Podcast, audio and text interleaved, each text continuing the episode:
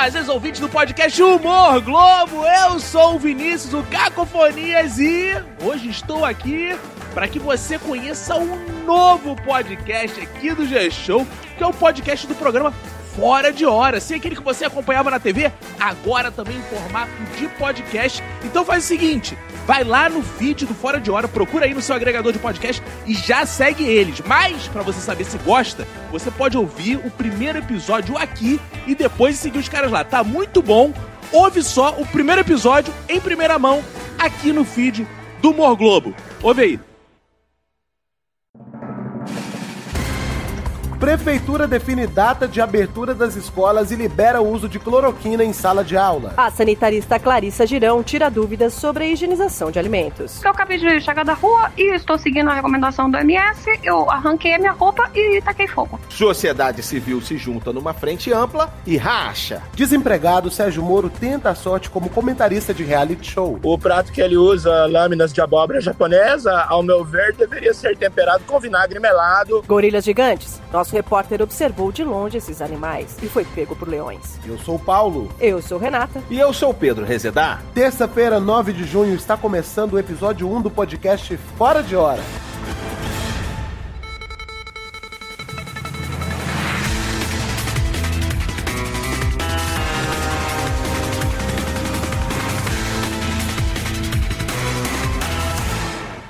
O Fora de Hora voltou, minha gente, e fora da hora. A gente leva muito a sério o nome. Mas o que aconteceu? A gente ficou com medo de não ter um mundo, de não ter um Brasil pra gente voltar numa segunda temporada na TV Globo. Então falamos, vamos voltar num puxadinho que é o podcast. E a gente se esforça, né, Paulo? É que não tem como não acompanhar essa série dramática policial de traição, suspense e agonia chamada Brasil em cima de todos. Até porque sou figurante nessa série, eu e todos vocês. É, mas pelo menos a gente não tá dividindo a mesma bancada, né? Tá cada um gravando na sua própria casa, tem todo Graças esse... a Deus. Foi um pedido meu, viu? Eu não estar no mesmo ambiente que você, Rezedar. Tá em contrato. Não, mentira que eu li teu contrato. Não tem nada disso. É na casa de quem isso aqui? É na minha, é na minha, é na minha, do Paulo. Pera aí. Amor, arranca o fio daí desse. Você quebrou o telefone?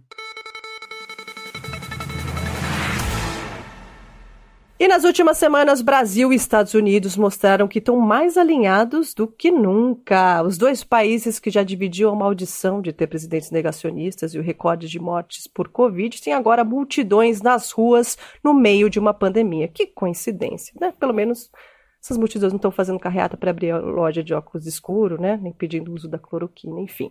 A luta mesmo é pela democracia e o fim do racismo. Mais de 150 cidades americanas foram tomadas pelos manifestantes por vários dias seguidos.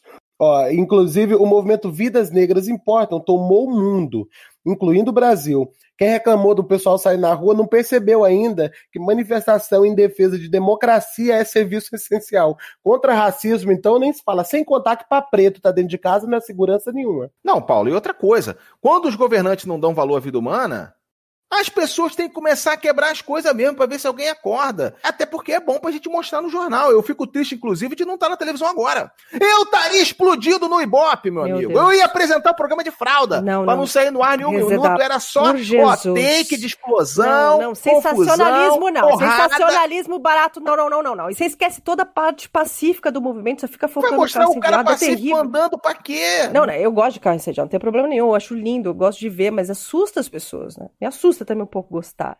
O Trump chegou a twittar que usaria a Guarda Nacional contra quem tava destruindo vidraça. Até pensei, ô Trump, tá com dó da vidraça? Leva a vidraça pra casa.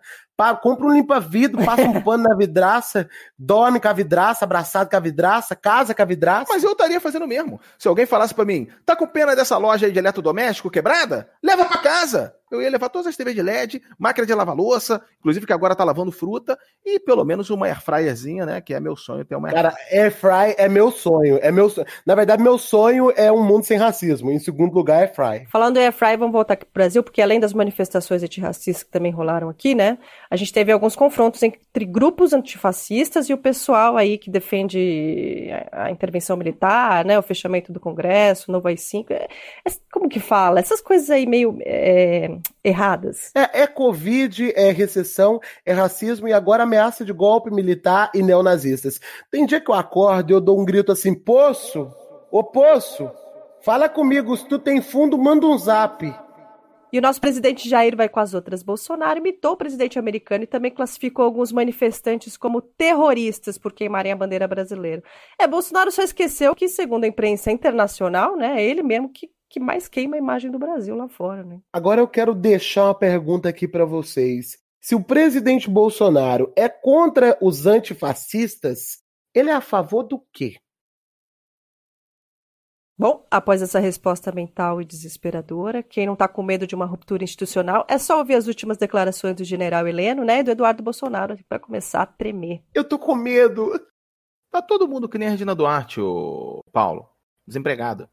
E com medo. Calma, vai ficar tudo bem, vai ficar tudo tranquilo. A sociedade civil acordou, ela se espreguiçou, levantou e resolveu se mobilizar para criar uma frente única em defesa da democracia, Paulo. Só agora, em 2020. É, demorou, mas chegou. Depois que o gato comeu a barata, chegou alguém com a chinela. Oh, o Bolsonaro ser fã do Coronel Ustra não deu nenhuma pista de que ele ia ser assim meio autoritário. Ninguém desconfiou. Ah, tá bom. E para falar dessa frente ampla em defesa da democracia, a gente chamou o ativista e poeta Ricardo Lopes, que faz parte dos movimentos Estamos Juntos e Somos 70%, que surgiram na última semana, e está aqui com a gente, quer dizer, está na casa dele. Bom dia, Ricardo, tudo bem? Boa tarde, Renata. Boa noite, Paulo. Tudo bem, tudo bem. Bom, já começo com uma questão que muita gente levantou. Se vocês pregam a união, por que dois movimentos? Isso já não vai exatamente contra a ideia de uma frente única? A, a gente ainda não chegou num consenso sobre isso. Para mim, quanto mais frentes, melhor. Já tem um pessoal criando o Estamos Juntos 70%, e tem um outro pessoal fundando Somos 70% dos 70%. Até para deixar claro que é uma frente ampla, bem ampla mesmo pela democracia. Mas tem quem queira juntar todos esses grupos uma outra vez, num novo movimento que poderia ser chamado de, por exemplo, Não Somos 30%. Que foi um nome que surgiu no, na discussão. Eu não sou muito bom de conta, mas quem não é 30% já não está automaticamente no 70%? Não, ah, quer dizer, a princípio sim, mas não. Porque como é, como é difícil as, as pessoas concordarem, a gente está tentando unir pela discordância. Essa é a inteligência do movimento, porque você sabe que o grupo, grupo é fogo, né? Na, na, na, hora de escolher a cor da bandeira do movimento, já foi um tumulto, porque teve um pessoal que não gostou da cor amarela. Teve um pessoal que sim, gostou do amarelo mas não gostou do tom do amarelo. E aí, dentro desse pessoal que não tinha gostado do tom do amarelo, nós descobrimos os veganos que estavam marcando um protesto contra um churrasco de confraternização que ia acontecer com o grupo todo na, na pós-pandemia. Mais ou menos uns 70% já tinha confirmado.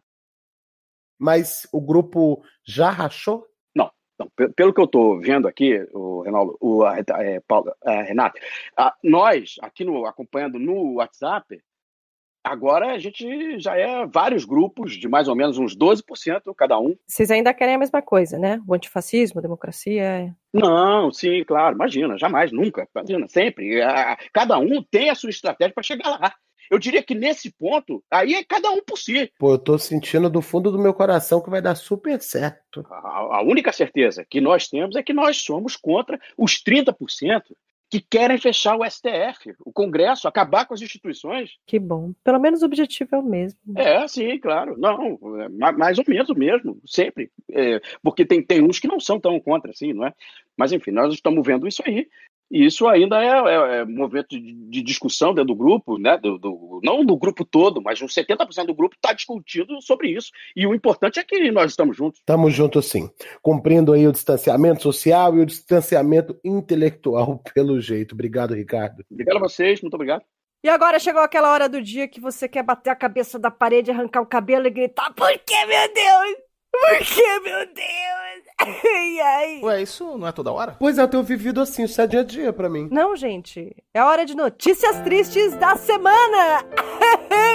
Bolsonaro caiu, mas não precisa ficar empolgado. O presidente apenas tropeçou ao descer de helicóptero em Goiás. Vaza suposto nude de Donald Trump, que fará você dar graças a Deus que esse programa é só em áudio. Vai entrar, diz a PF que usou humor em crítica à China.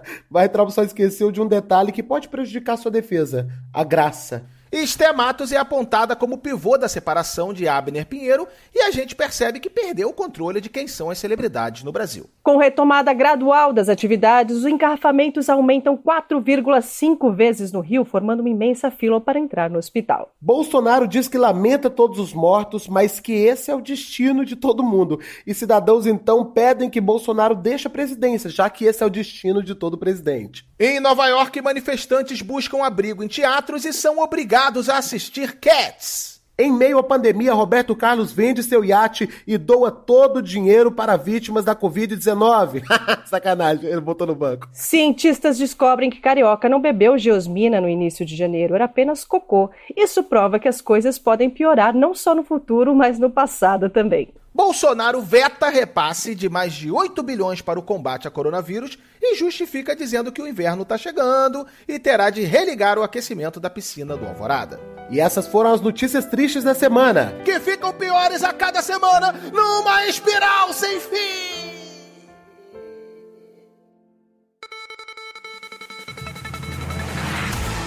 E é hora da gente falar do ex-juiz, ex-ministro da Justiça, ex-futuro ministro do STF e ex-muso inspirador de passeatas pró-Bolsonaro, Sérgio Moro.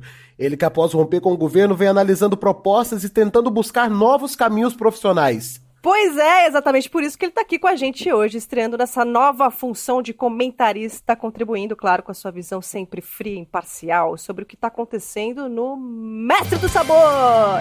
Esse incrível reality show comandado por Claude Tragro, todo mundo está assistindo, tá uma loucura. É, é senhor Moro, eu, eu, sou seu fã. É, é, eu tenho cinco camisas com a cara do senhor, olhando para cima. É, é um prazer ter você aqui. Até se você puder assinar. É, com todo prazer. Eu agradeço o convite de vocês nesse podcast. Mas queria dizer que eu, pessoalmente, prefiro o vídeo. A gente sabe, Moro. Vem cá, o que, que o senhor achou dessa saída súbita do chefe José Avilés do programa? Não, Paulo, eu acho que não houve nenhum melendre na saída do chefe Avilés. É, é direito de qualquer um pedir para sair se não concordar com alguma diretriz, ou mesmo se houver uma incompatibilidade com o sotaque do Troagro. Pode também ter havido alguma interferência no PF, né? O prato feito, que o chefe Avilés resolveu abdicar do cargo. Não havia espaço para o contraditório lá. Legal. E essa substituição pelo chefe Rafa Costa e Silva, você acha que o time reagiu bem? Não, ainda é muito prematuro para avaliar. Acho que a receita que ele trabalhou essa semana levanta algumas questões que ferem o código da culinária pernambucana. O prato que ele usa, lâminas de abóbora japonesa, ao meu ver, deveria ser temperado com vinagre melado. Portanto, achei um pouco impositivo da parte dele é, deglaciar a frigideira com vinho tinto. Não que eu seja contra Costa Silva, mas entendo que no Mestre do Sabor não há espaço para ditadura. Agora, seu Moro, eu sei que esse ambiente aí da gastronomia tem muito ego, né, muita vaidade, mas eu queria saber o seguinte, o que, que o senhor acha desse, desse Cláudio Trogro aí? Não, não há nenhuma querela da minha parte com o Cláudio, mas acho que, humildemente, eu tenho mais competência do que ele para julgar o que quer que seja, inclusive os pratos. Estou é, bem acostumado com fritura, né? Vocês sabem bem a minha culinária já foi baseada no uso do gado, né? Porque é de fácil manipulação. Peraí, você tá querendo entrar no lugar do Claude? Eu amo o Claude, cara. Não, Renata, a sociedade, se assim julgar que eu sou merecedor, acho que não há imoralidade alguma. Não estou falando de impeachment da chapa Claude Batista, mas se for a vontade do povo me colocar no posto mais alto do mestre do sabor, vou uh, aceitar o cargo de bom grado. É, eu acho justo, né? Porque faz um tempo que o senhor está querendo ser chefe. É, não sei se esse tipo de chefe vai, vai dar pro gasto. Ô, ô Moro, cá entre nós, você tem falado com o presidente? Sabe o que ele tem feito? Não, Paulo, eu fui é, bloqueado pelo presidente, então estou há um tempo sem ter qualquer notícia ou contato com a, com a, com a presidência da República. Pois você vai saber agora no nosso quadro A Semana Passada do Presidente.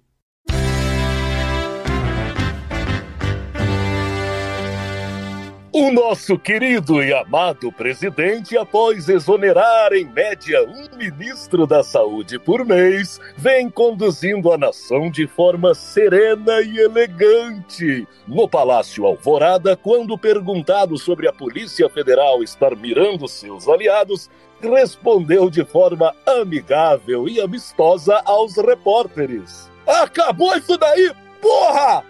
O nosso venerável presidente também reservou tempo para atender os populares. Sobre o número expressivo de vítimas do coronavírus, o presidente mostrou muita sensibilidade e, com muita afeição, consolou um apoiador que perdeu um parente. Eu lamento todos os mortos aí, mas é o destino de todo mundo, é isso aí. Virou estrelinha, tá ok? Por fim, nosso presidente Traquinas, Dadado e Pimpão, aproveitando a aglomeração em frente ao Planalto, cavalgou o serelepe diante da multidão sem máscara, deixando claro para todos os brasileiros que a Covid é doença de quem é fraco e boboca.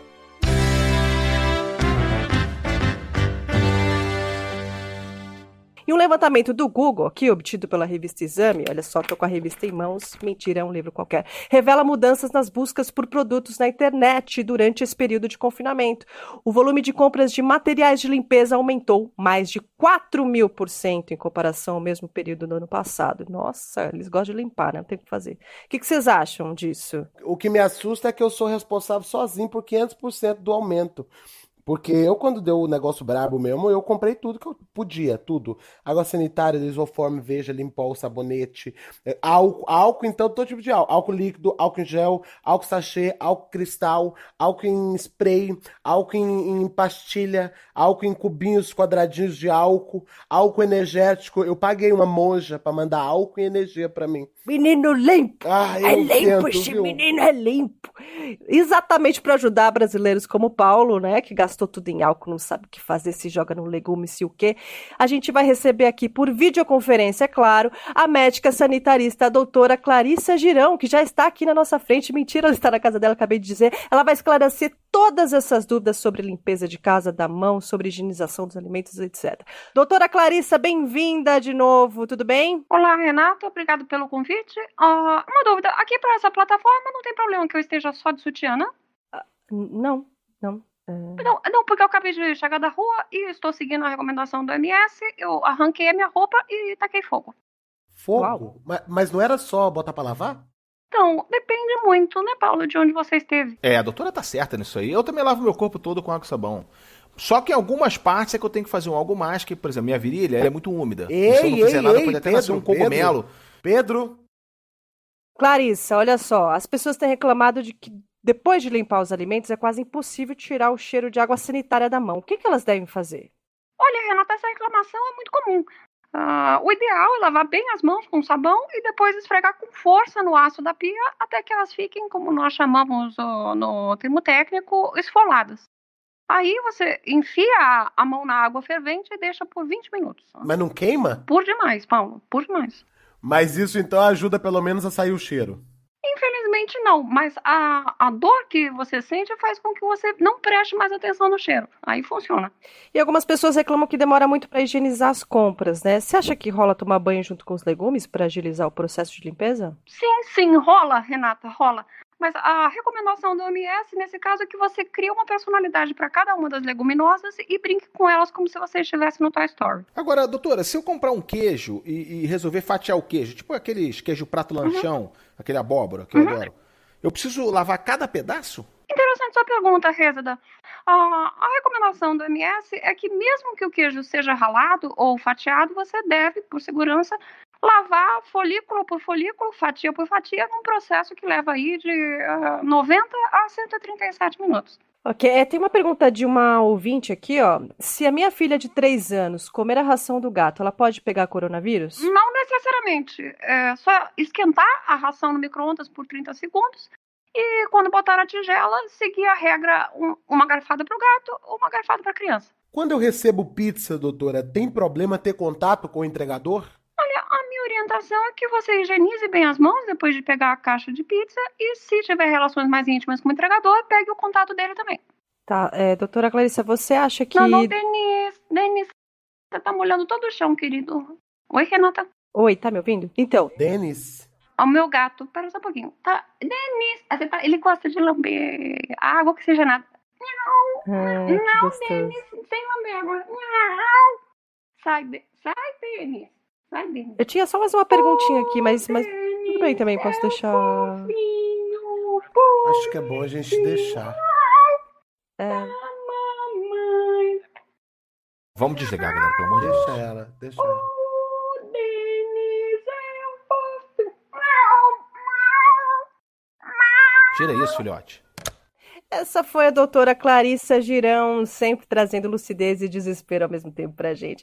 Bom, Paulo, você falou que comprou todos os produtos de limpeza na internet, que muito me impressiona, mas que- como que você tem lidado com isso? Primeiro eu queria dizer que é um alívio estar falando com vocês. Negócio de limpeza, pelo amor de Deus, eu não sabia que dava tanto trabalho.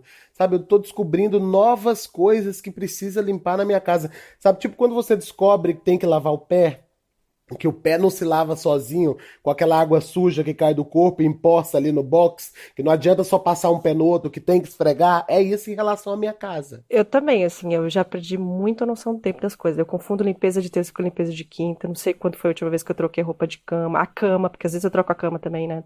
Enfim, tô começando a medir o tempo, na verdade, pelas minhas menstruações, assim. Eu faxinei a sala na primeira menstruação, cozinha segunda menstruação, armário terceira, enfim, tá indo, né? Se eu ficar grávida, aí ferrou mesmo, que aí eu, não sei, minha casa, eu viro um- uma porquinha, talvez, né? Mas limpar cansa muito. Eu, eu, eu tô, ando com muita preguiça nessa quarentena. Aliás, eu, eu desenvolvi um novo grau na minha escala Richter de preguiça, que é não pedir delivery com preguiça de higienizar a embalagem. É, eu, eu, eu não tenho saída, porque eu, eu não sei cozinhar, então pra mim não tem jeito, é só delivery. Mas também não tá funcionando, porque como eu não tenho que lavar prato, eu não gosto de lavar prato, eu tô comendo direto na embalagem. O problema é que eu tô perdendo muito talher, porque na hora de jogar a embalagem fora, eu sim, esqueço, sim, e acaba indo garfo e faca junto dentro da caixa. Eu tô sem talher nenhum. verdade. Desde a semana passada eu tô comendo com a colher de chá e tô cortando as coisas com a régua. Uma régua dessa de escola. Eu só peço delivery agora. Inclusive, eu comecei a, a pedir, a fazer um esquema, que eu começo a pedir agora polpa provençal, carré de carneiro, cinco pizzas de brigadeiro com castanha, enfim, coisas que eu não deveria pedir tanto. Mas eu,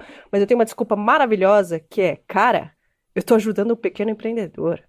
Eu tô ajudando o comércio local, cara. Tô ajudando o comércio local. Essa desculpa é excelente. Eu amei essa campanha, comprar da pessoa do seu bairro. Uhum. Porque tem até um pequeno empreendedor aqui na, na esquina da minha- do meu bairro, que é um McDonald's. e eu tô ajudando muito ele, tadinho do seu Mac. Tá vestido de palhaço, coitado até. Cara, esses dias um, um entregador veio entregar uma coisa aqui em casa, que é o que geralmente né, os entregadores fazem.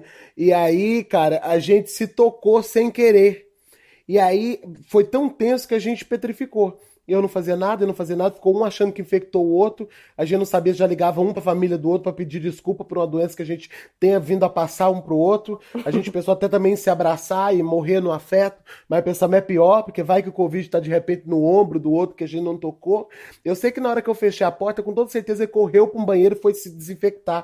E eu fiz a mesma coisa, tomara que não tenha dado em nada. É, não, fica tranquilo que em 15 dias você vai saber. E o jornal Estado de São Paulo publicou uma notícia do submundo do governo Bolsonaro, que na prática é tão ruim quanto a superfície do governo Bolsonaro.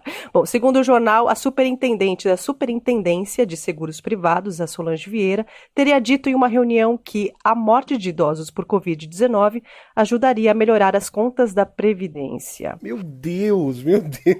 Esse governo tá vindo com umas ideias assim, é, é, dignas de vilão de novela das oito, né? Por exemplo, aquele rapaz do meio ambiente que diz para aproveitar a pandemia para passar os projetos na Câmara sem grandes debates. Cara, eu- eu- me bateu uma Nazaré Tedesco, só faltou ele fazer um. E agora que os vilões saíram de vez da tela e invadiram a vida real, a gente resgatou aqui áudios de grandes vilões de novela. Na época, que maldade nesse nível era coisa de ficção. É o quadro Vale a Pena Ouvir de Novo. Ouvir de novo, ouvir de novo, ouvir de novo. Vamos começar com a Odete Reutemann na novela Vale Tudo, que lá em 1989 já previa toda essa situação de confinamento e também pedia a volta ao trabalho, mas por outras razões. Roda o áudio, ou melhor, passa a boiada, filhote. Esse povo não, não, não vai pra frente. Isso aqui não, as pessoas aqui não trabalham. Só, só se fala em crise. É um povo preguiçoso. Isso aqui é uma mistura de raças que não deu certo. Grande Odete Reutemann. Parece uma daquelas pessoas que estavam na, na carreata, sabe? Pedindo o fim do isolamento. É, e outra vilã que certamente teria espaço no governo, talvez como secretária de Cultura, é a Carminha, a inesquecível Carminha. Vê se ela também não poderia estar naquela reunião ministerial. Bando de suburbano cafona, pobre. Quero distância de pobre, de pobreza pega. Tchau, seus merda. Tchau. Carminha maravilhosa, chupa Salles, né? Quem é Weintraub? Quem, quem tem que comer muito arroz com feijão? A Carminha podia ser minha mãe. E esse foi o nosso Vale a Pena Ouvir de Novo, ouvir de novo. De hoje. Semana que vem tem mais. Tem mais, tem mais, tem mais. Era tem só no mais. título. Ah, então agora é só você que queria as vinhetinhas. Vamos seguir, por favor, tem uma hora. Daqui a pouco vai passar o meu desenho. E esse foi o Fora de Hora Podcast. Toda terça-feira uma nova edição disponível no Spotify e nos demais agregadores de podcast. Você encontra mais conteúdos no site gshow.com barra Fora de Hora. E também nas nossas redes sociais, arroba Fora de Hora no Twitter e Fora de Hora Globo no Facebook. Ainda tem Facebook? Claro que tem. Deixa eu dar um, o meu boa noite, cara. Tô com o pessoal do, o pessoal do Caça-Níquel. Não Do... tem boa noite Não tem- podcast. Não existe. Encerra, Rê. Mas A é gente não vai tem? ficando por aqui. Bo- bo- Bye bye. O podcast Fora de Hora é estrelado por Paulo Vieira, Renata Gaspar, Marcelo Adnet, Lu Paes, Luiz Lobianco e Caio Manier. Hoje, com a participação especial de Márcio Vitor. É interessante que você saiba que esse episódio foi escrito por Daniel Ocampo, Cus Lonzeta, Leonardo Lana, Luísa Iabrud, Pedro Varenga, Renata Correia e Tata Lopes. A redação final é de Caíto Manier e Maurício Riso. Direção geral, Lilian Amarante. Produção, Tatine Laura. E gravação e edição, Thiago Jacobs. A realização, G-Show. Quer falar você, Denis? Realização, G-Show.